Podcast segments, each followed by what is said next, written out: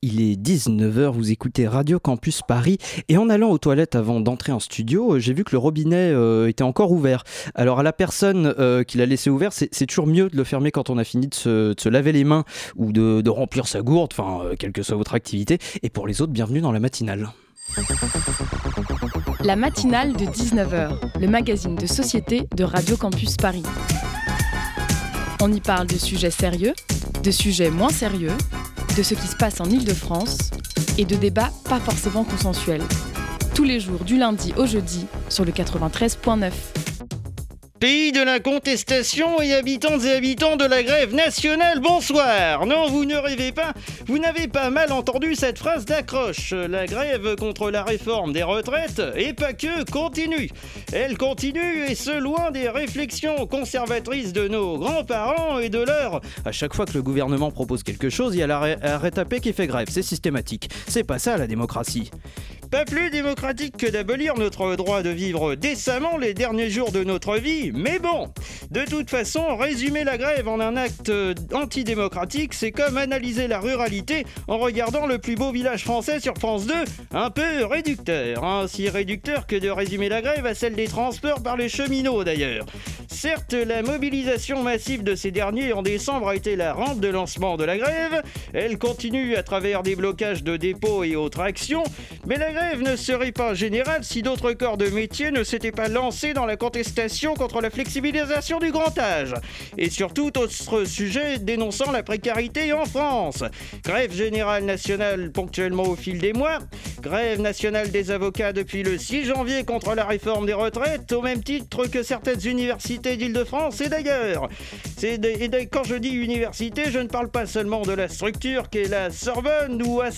Non, je plaisante. Les départements d'université, de leurs étudiants à leurs responsables pédagogiques, se mobilisent contre la réforme des retraites, notamment les départements cinéma. Si tous les départements cinéma ne sont pas encore, euh, les cours ne sont pas suspendus comme à 8 ou Diderot, cela ne les empêche pas de lancer avec d'autres professionnels de l'audiovisuel un mouvement du cinéma mobilisé. Un mélange d'interfact et d'interprofessionnels qui permet d'agir contre les conséquences de la réforme des retraites sur les intermittentes et intermittents du spectacle, les chercheuses et chercheurs en cinéma, les conséquences sur le statut d'auteur. Ah, pardon, me dit-on dans l'oreillette, réforme ou pas, les auteurs ne cotisent pas de toute façon. Il n'empêche que pour ce genre de mobilisation, qu'on peut qualifier de local, permet, ce genre de mobilisation permet d'utiliser des outils propres à un corps de métier pour lutter contre les politiques néolibérales qui nous gangrènent par exemple le début d'un 48 heures militant qui vient de commencer aujourd'hui à Paris 8. Un 48 heures qui permet aux étudiantes et étudiants dont la conscience politique égale la cinéphilie de s'exprimer avec leur langage. C'est peut-être avec ce genre d'initiative qu'on arrivera à montrer que la convergence des luttes existe, qui sait? Vous écoutez Radio Campus Paris.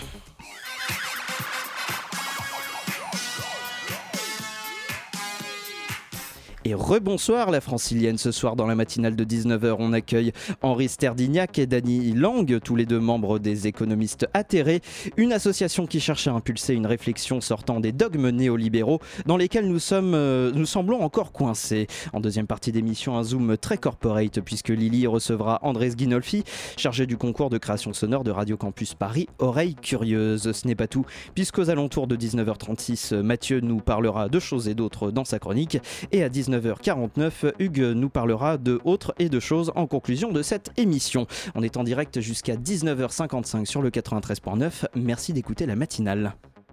Les économistes atterrés forment un collectif qui discute des alternatives aux politiques économiques européennes mises en place actuellement. L'économie se partage, si on peut dire, en deux grandes catégories de champs. La microéconomie qui s'intéresse à expliquer les comportements élémentaires.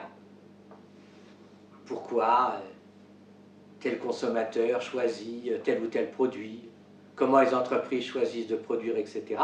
C'est ce qu'on appelle la microéconomie. Et puis la macroéconomie, ça essaye de comprendre l'évolution des grandeurs globales, comme euh, le PIB, l'inflation, la croissance, le, chômage.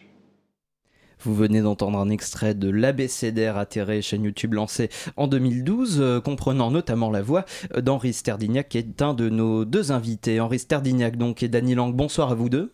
Bonsoir. Bonsoir, ravi d'être dans les actualités parlantes en télévision. Mais merci d'être avec nous. Euh, vous êtes tous les deux membres de l'association des économistes atterrés, euh, une association qui cherche à impulser une réflexion sortant euh, des dogmes néolibéraux dans lesquels nous semblons aussi coincés qu'à l'époque de mon sommaire. Et à mes côtés pour mener cet entretien, on accueille Nati de la rédaction de Radio Campus Paris. Salut Nati. Salut. Alors cela fait bientôt 9 ans que l'association des économistes atterrés a été créée contre, dans une réflexion contre les politiques néolibérale, contre les politiques d'austérité qui étaient menées déjà à l'époque. Euh, est-ce que vous êtes toujours euh, aussi atterré aujourd'hui qu'il y a 9 ans? Je pense que je ne veux pas parler au nom de tout le collectif, mais je pense qu'on est au moins aussi atterré qu'il y a 9 ans. Euh, il y a 9 ans, d'ailleurs, l'idée, c'était de faire quelque chose face aux politiques d'austérité complètement contre-productives qui allaient être mises en œuvre en, Grèce. Euh, depuis, on a très largement élargi notre champ d'analyse, euh, élargi aussi la composition de notre conseil d'administration. Et euh, il y a, avec Emmanuel Macron, il y a de bonnes causes d'être atterré au cube ou atterré à la puissance 4 ou 5. Et vous l'êtes encore plus maintenant ou... Complètement. Encore complètement plus? Voilà. Et euh, vous avez euh, donc euh, le collectif est né d'un manifeste. Henri Sterdignac, vous avez, vous avez notamment co-signé ce manifeste. Est-ce que vous pouvez nous, nous en dire plus, notamment sur l'époque aussi, parce que peut-être qu'il y a eu une évolution entre les politiques néolibérales d'hier ou les politiques néolibérales d'aujourd'hui, peut-être pas du tout. je, vous laisse, je vous laisse nous répondre. Ben, lorsque nous avons créé ce collectif, on sortait de la crise financière et euh, d'un côté, il y avait l'espoir de dire, ben voilà, cette crise financière, elle peut ouvrir les yeux au peuple et euh, sur les débords de la finance, sur les, sur l'excès de, de finances, sur euh, tout le caractère avide et aveugle de, de la finance. Et d'autre part, c'était une période où le, les dettes et les déficits publics avaient augmenté et on était en fort chômage et les le fort niveau des dettes et des déficits, ça servait de prétexte pour dire bah, il faut absolument des politiques d'austérité.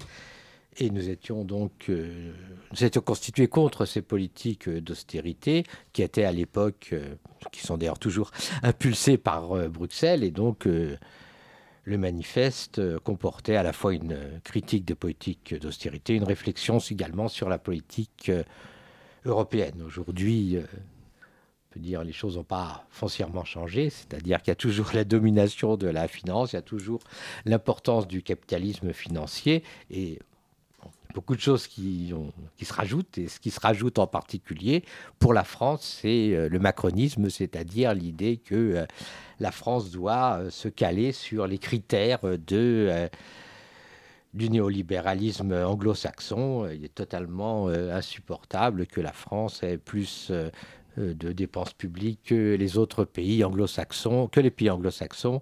Et donc il faut d'urgence réduire les dépenses publiques et en particulier les dépenses de protection sociale.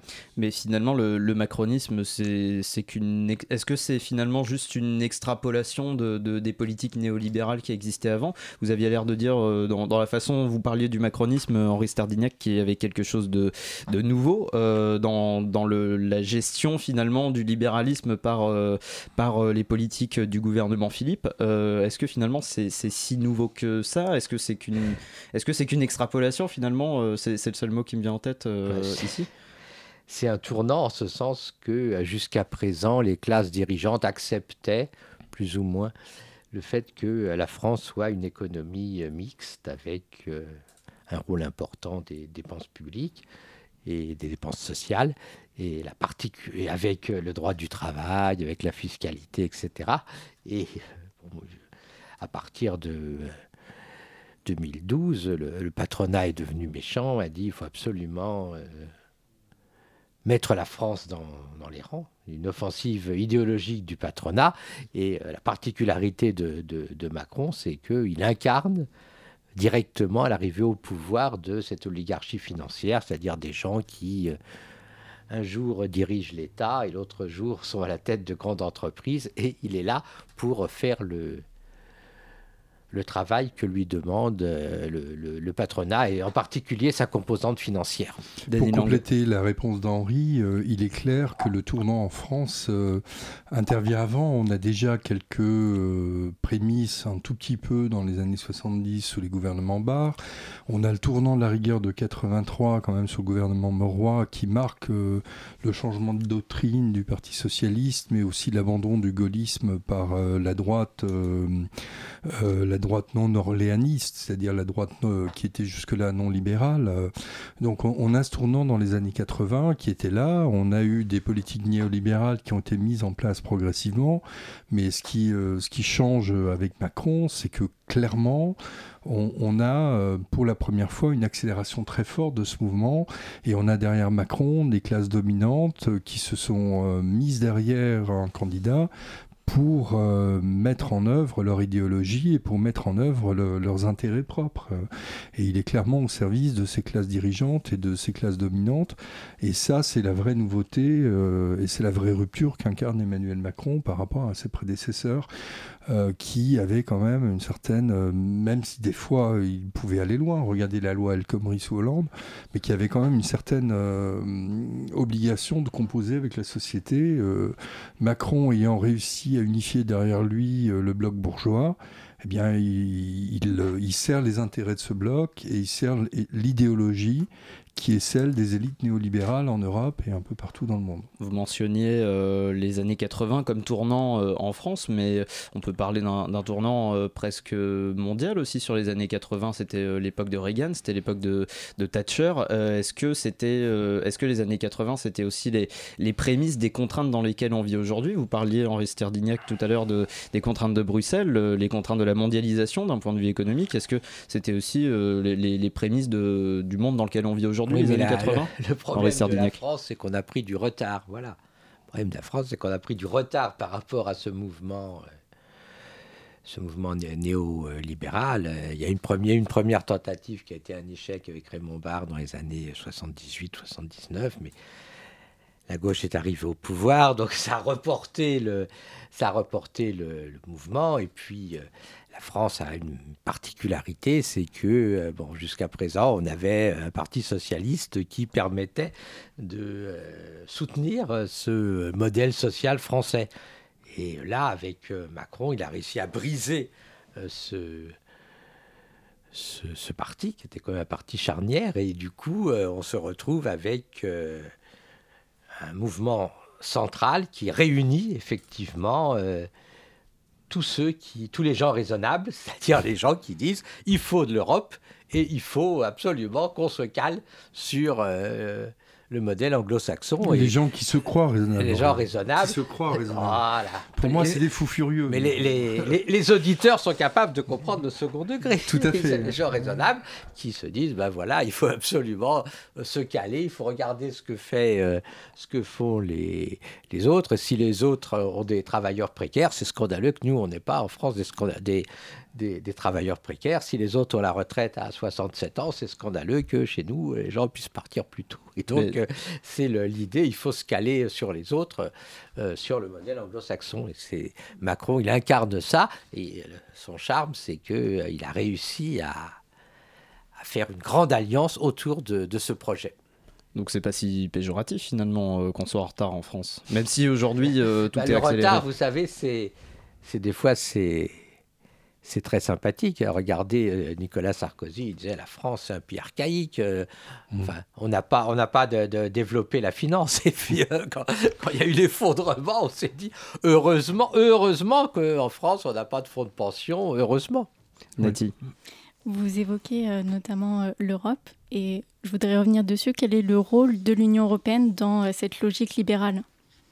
Alors au niveau de l'Union européenne, il est très clair que cette logique libérale a été inscrite dans les traités successifs et de manière de plus en plus forte au fil des traités. Euh, c'est-à-dire qu'avec le, traité de Maastricht, euh, en choisissant d'avoir une monnaie unique et non pas une monnaie commune, donc la même monnaie pour tout le monde. On a mis en place un certain nombre de contraintes macroéconomiques qui allaient soit nous obliger à faire un budget européen, ce qui était le pari d'un certain nombre de, personnes à l'époque, soit obliger les États à respecter la règle de l'équilibre budgétaire, qui est une règle complètement stupide, qui empêche les États de mener la politique qu'ils ont choisie et qui les empêche finalement euh, de sortir de, des situations économiques difficiles. Donc l'Europe n'a fait qu'au fil des traités euh, d'aller dans le mauvais sens et, euh, le pire c'est qu'on pensait qu'on allait peut-être revenir à un peu de raison à la suite de la crise de 2008, mais maintenant dans les traités européens on a renforcé les aspects les plus stupides du traité de Maastricht et des traités ultérieurs. On a l'idée qu'à long terme on doit atteindre l'équilibre budgétaire.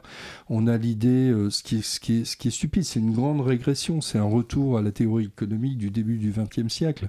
Ça pose des problèmes macroéconomiques considérables, le fait d'avoir cette équipe budgétaire. Euh, il y a l'idée qu'on euh, a une stratégie européenne de l'emploi, donc il faut flexibiliser le marché du travail, etc. Donc en ce sens, finalement, le gouvernement français va tout à fait dans le sens euh, des traités européens. Mais il faut quand même rappeler que ces traités européens n'ont pas été imposés d'en haut, c'est des choses qui ont été choisies par nos chefs d'État et de gouvernement. Hein. Des choses qui ont été choisies par nos chefs d'État et de gouvernement, alors que certains euh, avaient une volonté de, de, calmer l'avancée euh, de calmer l'avancée du libéralisme dans le monde. Je pense, euh, Henri Stardignac, tout à l'heure, vous parliez de, de, 2012 comme un marqueur aussi du, du, patronat, alors qu'on on était dans un quinquennat où François Hollande clamait, il, le, il, le, il, le, clame encore quand il intervient aujourd'hui sur des plateaux de télévision ou de radio, il clamait que dans son bilan, il y a quand même une volonté de stabiliser, de calmer l'avancée de la finance euh, et du néolibéralisme sur le monde. Euh, finalement, il a échoué Henri Oui, oui, c'est, mais c'est, toute l'ambiguïté du, Parti socialiste. Voilà.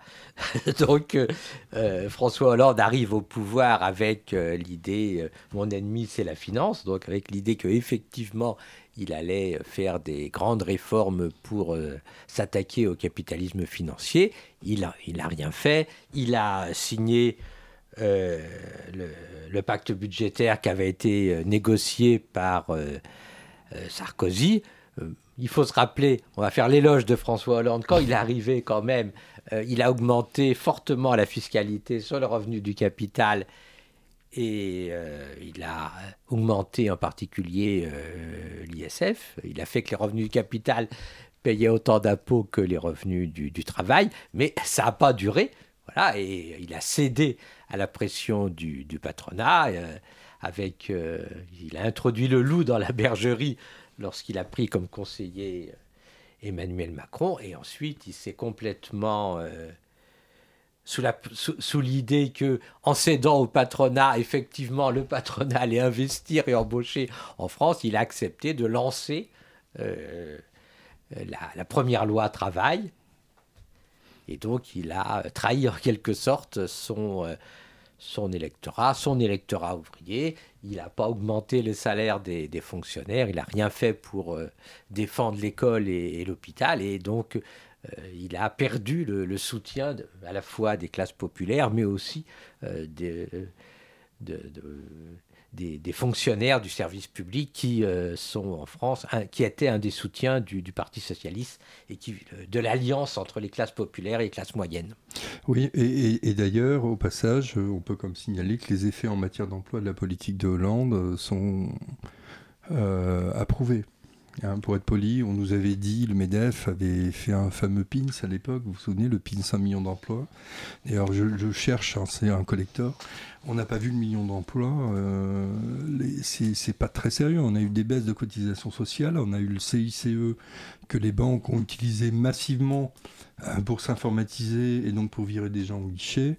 Donc, euh, à mon sens, la politique, euh, les sacrifices soi-disant que l'on a fait pour assurer l'emploi, n'ont pas du tout été suivis d'effets en matière d'emploi, justement. François Hollande a sacrifié l'emploi, mais euh, les économistes atterrés n'ont pas encore sacrifié leur idéologie. Vous restez avec nous, Henri Sterdignac et Dany Lang. On continue de parler euh, de votre association et du sens néolibéral euh, du monde après une petite pause musicale. Vous écoutez la matinale de 19h.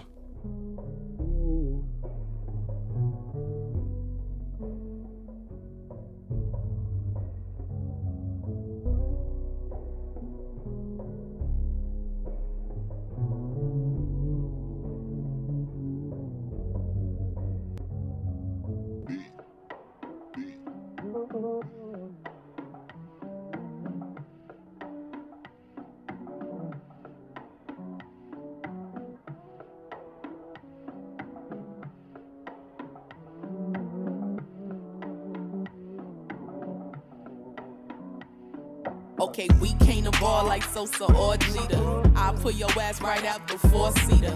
We rockin' Coogee, Puma, or Fila. Straight and direct right into your dealer. You think you fly with Mason Margellas. Them's is the face we swapped at Coachella. We hit a lick on you and your sneakers. Still hit a block with me and your speakers. First things first, the rules is as follows. I don't return the shit that I borrow. I show you how I really do this thing right here. I probably make a million in at least five years. Yeah, it's been a while since I really swagged on it. Now I'm robbing all these niggas trying to brag on it. I had one of my homies come snatch your chain. You ain't even in your hood, they forgot your name. Oh Lord, it's the big bad dangerous dame. Vicious flame, still got delicious twang. And I'm still all about what I'm about, boo. Bitch, put the money in the bag and the clout too. Nigga, fuck around too. Who the fuck around you? Don't you know I never gave a fuck what I'm allowed to? I be the ignorant ass nigga rolling deep as fuck. And they know it's free smoke when they peep with us because we came to ball like Sosa or Jeter. I put your ass right out the four seater. We rockin' Coogee, Puma, or Fila. Straight and direct right into your dealer. You think fly with Mason Margellas. Them's is the face we swapped at Coachella. We hit a lick on you and your sneakers. Still hit a block with me and your speakers. You still at your job making beef and fries. You be spending all your money on your Jeep and pride. See, I'm focused on my bread, white wheat, or rye. Money run the whole game, bitch. Eat or die. Vous venez d'écouter quelques notes de Nézi Momodu et son titre Jug Everything sur Radio Campus Paris. La matinale de 19h sur Radio Campus Paris. Il est 19h23, vous écoutez la matinale de 19h et nous sommes toujours en compagnie de Henri Sterdignac et de Dany Lang qui nous éclairent tous les deux euh, sur euh, leur association Les économistes atterrés, une association dont la réflexion cherche à nous inciter à sortir des politiques néolibérales et d'austérité. Nati on, parle, on a beaucoup parlé d'économie néolibérale. Est-ce qu'une autre économie est possible Notamment, euh, quel sujet vous abordez, vous, au sein de votre collectif, en lien avec l'actualité comme les retraites? Alors oui, effectivement, on, est convaincu que d'autres voies sont possibles. Alors les atterrés euh, sont aujourd'hui assez nombreux euh, dans leur composition et dans leur conseil d'administration. Et donc, on, a des sensibilités, des orientations différentes, mais ce qui est intéressant, c'est qu'au fil des débats, au sein des discussions, on évolue. Et évidemment, euh, l'une des questions qui nous taraude beaucoup ces derniers temps, c'est la question de la transition écologique. Dans quelles conditions Comment euh, Donc, on essaye d'avancer de, sur ces sujets euh, qu'on n'abordait pas du tout au départ et qui sont aujourd'hui absolument urgents. Parce qu'en plus de l'urgence sociale et de l'urgence économique, il y a l'urgence écologique. Vous parlez de sensibilités euh, différentes. Quelles sont-elles? Alors, euh, je pense que tous les courants euh, non mainstream, donc non néoclassiques de l'économie, sont assez bien représentés. Au sein des économistes atterrés, vous avez des keynésiens, des marxistes, des spécialistes de la question féministe ou de la question des femmes. vous avez des spécialistes de la question écologique. on a aussi des angles d'approche euh, différents au sein des économistes atterrés sur différents sujets. Henri Sardignac, je vous ai vu euh, hocher la tête euh, quand Dany Lang a parlé de, marxisme. Non, non. Non, non. non, non, on a, bien des marxistes au sein des, économistes atterrés. On, est très divers et, c'est notre richesse parce qu'on ça crée du débat, ça crée des échanges, mais ça nous permet aussi de faire évoluer notre propre pensée. voilà, et on est assez d'accord sur un certain nombre de choses, comme sur le, le cœur de le cœur des économies atterrées, c'est quand même le rejet de, l'austérité, du projet néolibéral euh, et la reconnaissance des dégâts euh, socio-économiques que ce projet fait au pays à la planète. Les dégâts sociaux, parlons-en. Euh, euh, on vit dans un climat politique et économique où les, réformes libérales se sont accumulées, se sont accélérées, on en parlait tout à l'heure. notamment en novembre, la réforme de l'assurance chômage. en ce moment, on parle énormément de la réforme des retraites. est-ce que, à force de flexibilité, de flexibiliser, de briser tous ces acquis sociaux, est-ce qu'on risque d'arriver ou est-ce qu'on est arrivé à un point de non-retour dans la lutte contre le libéralisme? Je pense que libéralisme. Un point de non-retour, est-ce qu'il est y a toujours moyen de reculer finalement Il y a une euh offensive générale. Hein, Macron est là pour, là, pour ça. Hein. L'idée, c'est de dire euh, euh, on est resté une société archaïque.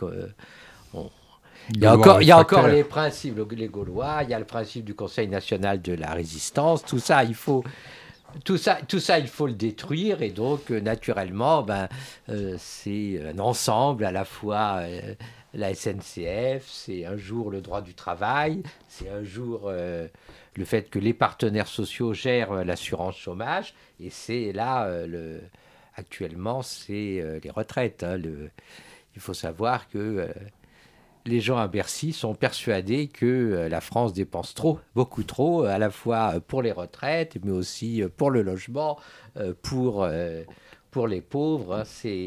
C'est l'idéologie, l'idéologie de l'inspection des finances qui est au pouvoir. Et l'idéologie de l'inspection des finances, c'est il faut plus d'argent pour les riches parce que les riches, quand on leur donne de l'argent, ben, ça les attire en France. il faut euh, réduire euh, les dépenses publiques. Euh, et donc, naturellement, le peuple, les gens sont directement attaqués dans, dans leur vie et ça crée des tensions, des incertitudes euh, sur l'ensemble de la population, puisque, comme on l'a dit, euh, la réforme des retraites, et eh ben, ça vise, ça frappe un peu tout le monde, aussi bien des gens tout, euh, comme les avocats, comme les, les, enseignants, les gens des services des, de la RATP, d'EDF, de, et également les tous les actifs. Et donc, c'est normal qu'il y ait une tension dans le pays, ainsi, créée par ces réformes Je pense que les gens ont très bien compris que ces retraites, ne cette réforme, soi-disant réforme des retraites, n'est pas faite pour moderniser ou quoi que ce soit, mais pour s'attaquer directement à un système de retraite qui n'avait pas besoin de réforme.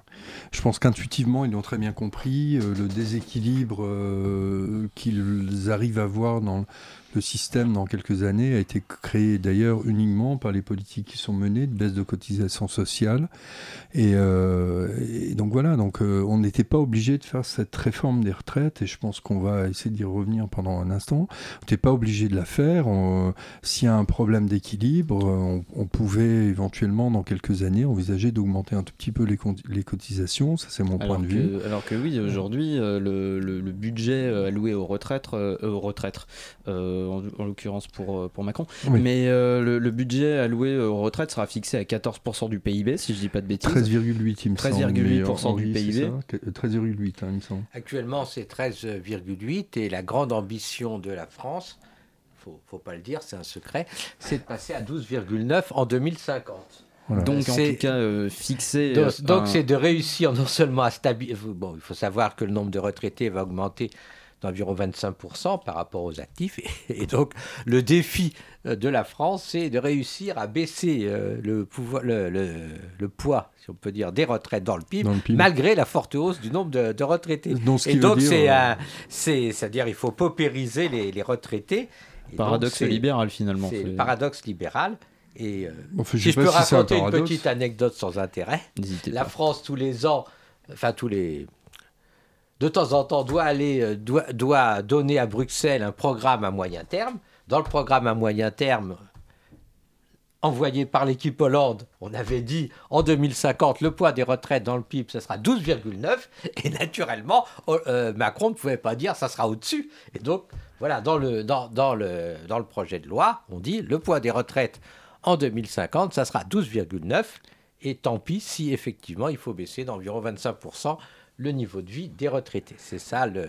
Et, par ailleurs, par ailleurs, juste au passage, dans le, projet de réforme des retraites actuelles, euh, les gens qui gagnent plus de 120 000 euros par an ne cotiseront plus, ils payeront une petite taxe de 2,8%, alors qu'avant ils cotisaient jusqu'à, il me semble, 450 ou 460 000 euros.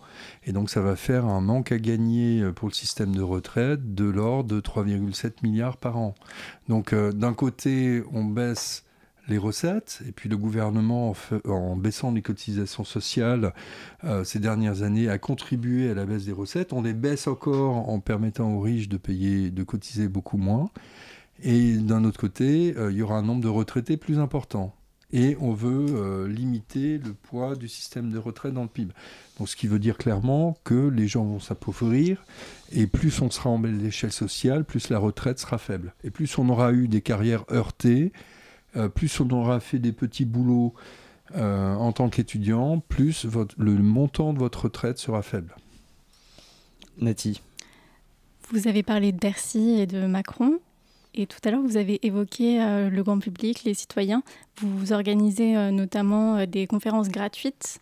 Gratuites. À Paris, oui, et c'est important de le dire. Quels sont les retours? Les? Les retours parce que vous organisez dans ces conférences, il y a aussi euh, des échanges avec le public. Oui, il y a des échanges. En plus, on, va faire un peu de publicité. On a un site, donc les gens qui veulent lire nos publications euh, peuvent taper économiste atterré sur euh, Google, par exemple, pour pas le nommer, et puis peuvent nous écrire. Il y a souvent des, des questions, des des critiques ou des éloges ou des, choses que les gens n'ont pas compris. Euh, voilà, et donc, euh, ils peuvent nous saisir. Par exemple, pendant la campagne de 2017, ils nous ont saisi sur les programmes des candidats. On n'avait pas euh, prévu d'écrire des notes et puis on l'a fait. et vous pouvez retrouver la note d'ailleurs qu'Henri et moi avions écrite ensemble sur Emmanuel Macron. Il était clair qu'on voyait les réformes venir. Hein. Ah, vous avez, vous avez quand même prédit euh, bien. Euh, on n'a pas prédit, on a, mis en garde. On a mis en garde. On a, mis en garde contre euh, le programme de. Contre le programme. Ça s'appelait l'économie en marche arrière. De Macron, mais le programme de Macron, c'est le programme. du Medef c'est le programme de, l'oligarchie financière. Eh bien, Donc, il est, euh, il n'est pas, pas quelque chose qui euh, tombe du ciel, c'est euh, vraiment le programme, c'est le programme du MEDEF aussi. Je veux dire, c'est l'idée.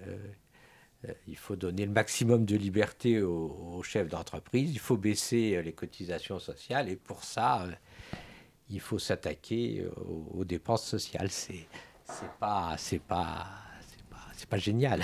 Eh arrêtez de toucher les APL, enfin, quand même. Vous contribuez euh, au rabaissement du pays, quand même, les étudiants, là, vous vous rendez compte C'est les grandes idées, le grand scandale. C'est, oui, euh, à Bercy, euh, grand scandale, les étudiants qui touchent l'allocation logement.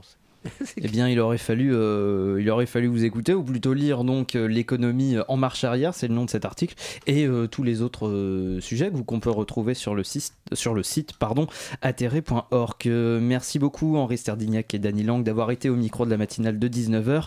je rappelle à celles et ceux qui nous écoutent donc que les informations sur les économistes atterrés ainsi que les prochains événements organisés par l'association sont trouvables sur le site atterré.org. Tout de suite une légère interlude, somme toute instrumentale, s'offre à vos sur le 93.9 FM. Vous écoutez la matinale de 19h.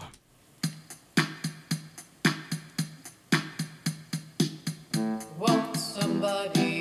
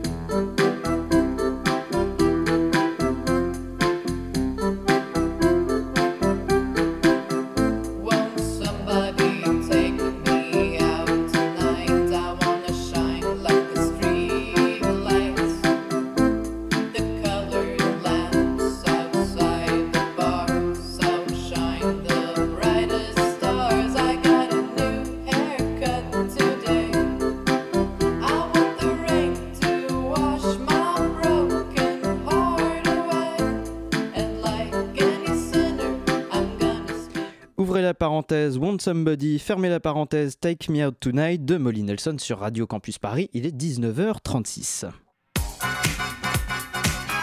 La matinale de 19h. Du lundi au jeudi sur Radio Campus Paris.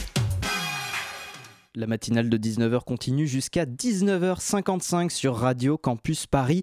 Et c'est l'heure d'accueillir Mathieu qui va ce soir nous parler d'un sujet qui va vous interpeller à l'approche des municipales. Salut Mathieu. Effectivement, Simon, chers auditeurs, à l'approche des élections municipales, je vais aborder un sujet en plein dans l'actualité. Alors rassurez-vous, non, je ne vais pas vous parler du zizi de Benjamin Griveaux. Aujourd'hui, je veux mettre en lumière ces maires qui ne joueront pas leur siège en mars prochain.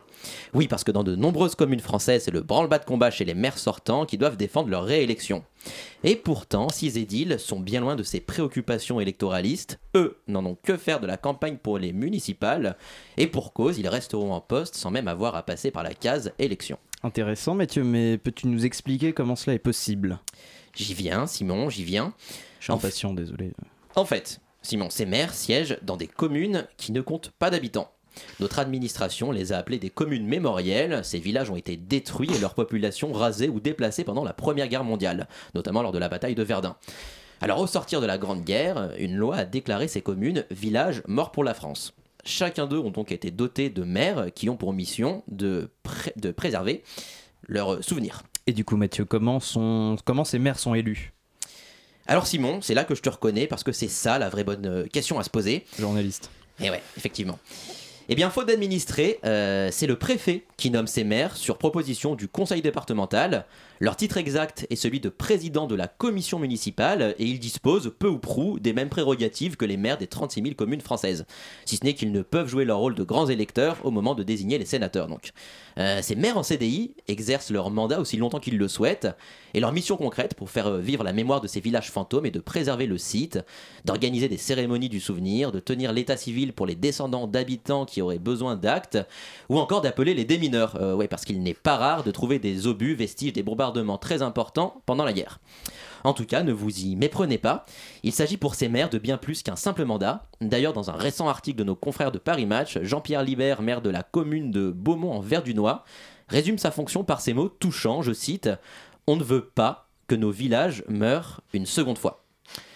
Allez, au passage, j'en profite pour vous rappeler que nous continuons nos émissions spéciales dédiées aux municipales sur Radio Campus Paris. Un peu d'autopromo, ça fait pas de mal. Jeudi prochain, la matinale sera d'ailleurs consacrée au thème de l'écologie. Alors, à vos agendas, c'est tout pour moi. Et ce sera à 19h, bien évidemment. Merci Mathieu pour cette chronique. C'est toujours un plaisir d'apprendre l'histoire avec toi, mais aussi de me dispenser de rappeler les prochains rendez-vous de cette matinale de 19h. Toujours 19h jeudi, il est 19h39 et c'est l'heure du Zoom. Le Zoom, dans la matinale de 19h. Le Zoom de ce soir vous est présenté par Lily. Salut à toi. Salut. Et avec toi et ton invité, on va parler d'un concours de création euh, qui nous est cher à Radio Campus Paris. Oui, nous sommes ce soir avec André, responsable de la troisième édition du concours de création sonore de Radio Campus Paris. Bonsoir Lily. Bonsoir André. Comment vas-tu? Bah, ça va, ça va, je suis un peu malade, je suis désolé d'avance pour les auditeurs, si jamais ils entendent des petits bruits de personnes malades, ça sera moi. Oh, c'est mignon. Eh bien écoute, on te souhaite un très bon rétablissement André. Pour cette édition 2020 au doux nom d'Oreille Curieuse, votre radio préférée vous propose donc de mettre la main à la pâte, ou plutôt l'oreille au casque. Parle-nous donc un peu de ce concours créatif. Oreille Curieuse, ça consiste en quoi? Alors, Oreille Curieuse, c'est un concours de création sonore, c'est la troisième édition donc, qui a été créé en 2018 pour les 20 ans de Radio Campus Paris, à l'occasion des 20 ans de Radio Campus Paris. Ça fait longtemps que Radio Campus Paris euh, met à l'honneur la création sonore. On peut notamment euh, parler de la collaboration qui, a fait, qui avait été faite avec le Théâtre de la Loge sur le festival Brouillage de 2014 à 2018. Mais c'est vrai que depuis, euh, depuis les 20 ans de, de, Radio Campus Paris, on veut vraiment mettre à l'honneur à la fois la création sonore et aussi surtout faire comprendre aux gens que la création sonore, c'est hum, pas quelque chose qui est forcément euh, très compliqué, très obscur et qu'elle est accessible à tous et à toutes. Et euh, dans ce cadre-là, c'est pour ça qu'on a lancé euh, Oreille Curieuse depuis maintenant trois éditions. D'accord, merci André. Et du coup, qui peut potentiellement envoyer ses créations sonores pour Oreille Curieuse Est-ce nécessaire d'être adhérent à campus pour participer? Non, justement, dans l'idée de l'ouvrir euh, à tous et à toutes, euh, on a non seulement ouvert euh, à d'autres personnes que simplement les gens qui sont adhérents à Radio Campus Paris, les bénévoles de Radio Campus Paris, mais également on ne l'a pas limité à un public étudiant ou à nos auditeurs et auditrices. On veut vraiment l'élargir au maximum, donc c'est-à-dire que toutes les personnes qui sont en Ile-de-France peuvent candidater à Oreille Curieuse. En revanche, évidemment, si vous voulez rejoindre Radio Campus Paris, il faut payer votre cotisation voilà, en précis. Voilà. 30, euros, 30 euros pour les gens qui, qui, travaillent et puis 20 euros pour les étudiants ou les chômeurs. Et voilà, je pense qu'on est content avec cette information-là. Voilà, et toutes les personnes, bien sûr, qui candidatent à Oreille Curieuse sont les bienvenues à Radio Campus Paris. Exactement. Ça marche dans les deux sens. voilà, donc vous l'aurez compris, c'est un vase communicant. Et donc les candidates et candidats doivent-ils utiliser un format spécifique pour pouvoir participer? Est-ce que tu peux nous donner un petit côté euh, technique sur ce concours, s'il te plaît? Alors euh, sur le sur la partie technique justement, dans cette toujours dans cette même optique d'ouverture, euh, même s'il y a des règles, les règles sont très simples. Hein. C'est une création sonore de 5 minutes maximum. Euh, autour de thèmes, euh, de huit thèmes qui ont été sélectionnés, qui sont des thèmes issus euh, des titres d'anciennes émissions de Radio Campus Paris qui ne sont plus actuelles. Donc je peux te les citer rapidement. Hein. C'est Bonne Pioche, Itinéraire bis, Essuyez-vous les pieds, Pédiluve, Les Hommes de l'ombre, Le Gratin, Contrepoint, Cargo de nuit. plein de, plein de, belles idées à, avoir avec ces titres-là. Donc, mis à part ces deux, ces deux on va dire, spécificités, donc 5 mhm. minutes maximum et autour des 8 thèmes, il n'y a pas tant de compétences techniques à avoir euh, que ça. Euh, on, ouvre euh, en amont des inscriptions, des workshops et aussi des ateliers de création sonore pour les personnes qui n'ont pas de compétences techniques mais qui souhaitent se former à la création sonore, qui ont juste une idée en tête d'une création sonore et qui souhaitent la mettre en place, notamment dans, pourquoi pas dans ce cadre de ce concours-là. Euh, après, pour les spécificités plus techniques, genre mp3.wave ou ce mhm. genre de choses, euh, je te renvoie du coup sur l'événement direct Facebook euh, et sur le site internet www.radiocampusparis.org où il y aura toutes les spécificités. Ok, super, merci André. Et du coup, si je comprends bien, il faut aller fouiller dans les archives de Radio Campus Paris pour s'inspirer et faire sa création Pas, pas particulièrement. On, mise vraiment. Les, les, les, thèmes, en fait, euh, sont un peu des prétextes. C'est-à-dire que c'est 8, titres d'émission parce que ça nous a fait marrer de se dire qu'on allait piocher dans les titres des précédentes émissions euh, pour euh, dégager les thèmes des, des, éditions d'Oreilles Curieuses. Mais il ne faut pas particulièrement connaître les émissions en tant que telles, les avoir écoutées en amont ou autre, pour pouvoir imaginer une création sonore à partir du titre. Quoi. Donc à partir de là, euh, si tu veux euh, par contre t'inspirer des précédentes euh, créations qui ont été faites sur Oreille Curieuse, tu peux tout à fait aller soit du coup sur l'événement Facebook, soit sur notre site www.radiocampusparis.org pour, pour dénicher des pépites de créations sonores qui ont été, qui ont été faites pour les éditions précédentes. Très cool. Et du coup, est-ce que c'est possible d'utiliser des archives de Radio Campus ou ça doit être des sons euh, originaux? Ah, euh, bah, euh, création sonore, c'est très très large. Hein. la définition de création sonore, c'est quelque chose qui est produit mhm. pour la radio. Donc à partir de là, nous, on ne ferme aucune porte. ça peut même être musical, ça peut être avec des archives, ça peut être avec plein de trucs.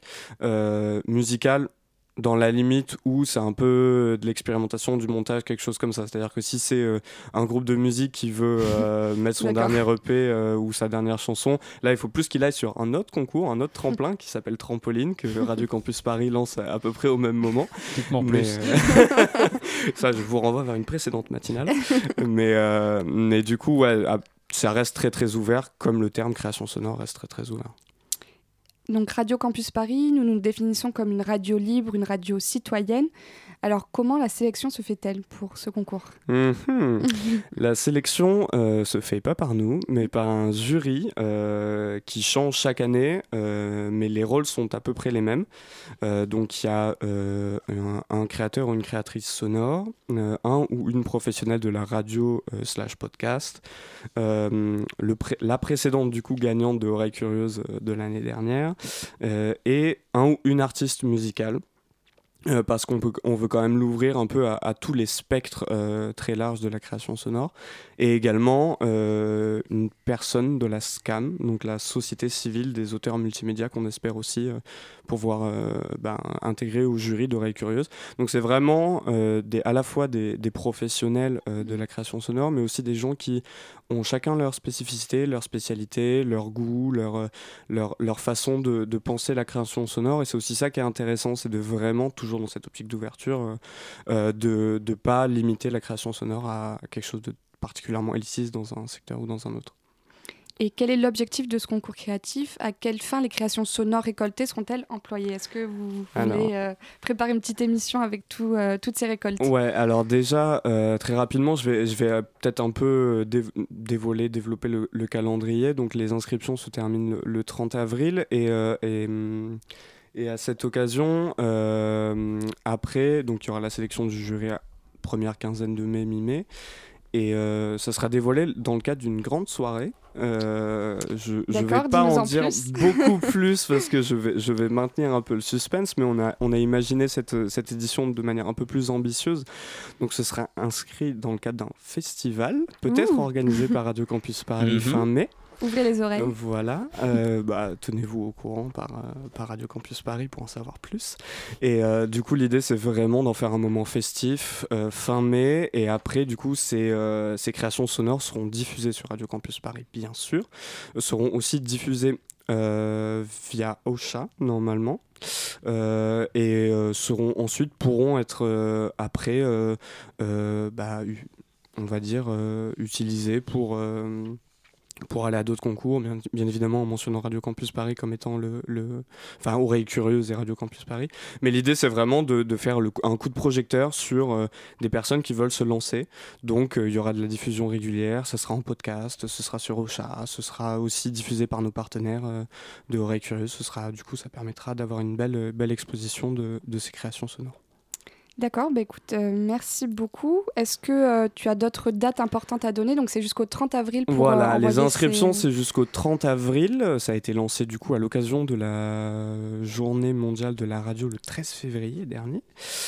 oui, j'aimerais juste mettre un petit point. Je parlais tout à l'heure de, des ateliers, des workshops, de fait de pouvoir s'initier à la création sonore en amont si on a des, si on a des questions ou autres. Le 11 mars 2020, du coup, donc le 11 mars, on fait une émission spéciale en direct euh, à la Gaieté Lyrique, qui sera aussi en direct en public. Du coup, tout le monde pourra venir, c'est gratuit. Euh, avec David Christoffel, auteur de documentaires et de création sonore, qui sera aussi membre du jury en tant qu'expert création sonore euh, pour, pour, ce, pour cette édition d'Oreilles Curieuses. et en amont, du coup, de, 17h à 19h, il y aura un workshop pour poser toutes les questions qu'on veut sur la création sonore, sur comment on fait techniquement ou pas, avec des gens de Radio Campus Paris. Et après, il y aura aussi, du coup, de 19h à 22h l'émission et après on pourra un peu euh, en discuter ensemble. Voilà. Merci beaucoup André. Donc euh, à vos euh, claviers, à vos, oreilles, à vos micros, mmh. concours ouvert à tous.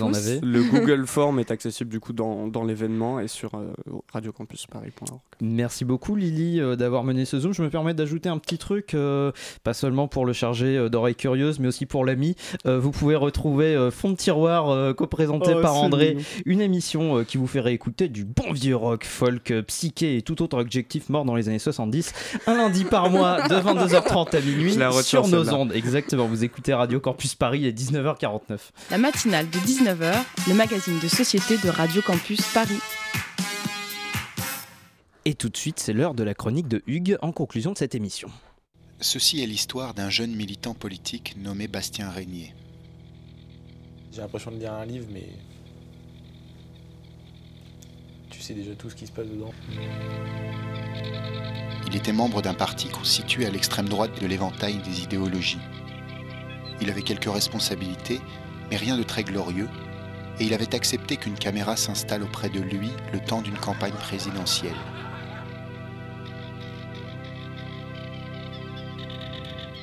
On pense pas pareil, tu le sais bien. Bah oui, je sais bien. On découvrira comment les circonstances poussèrent le jeune homme à s'engager davantage. À ses côtés, on visitera les étages du parti. Bastien, bonjour. On apprivoisera la rhétorique mise en place pour conquérir l'opinion.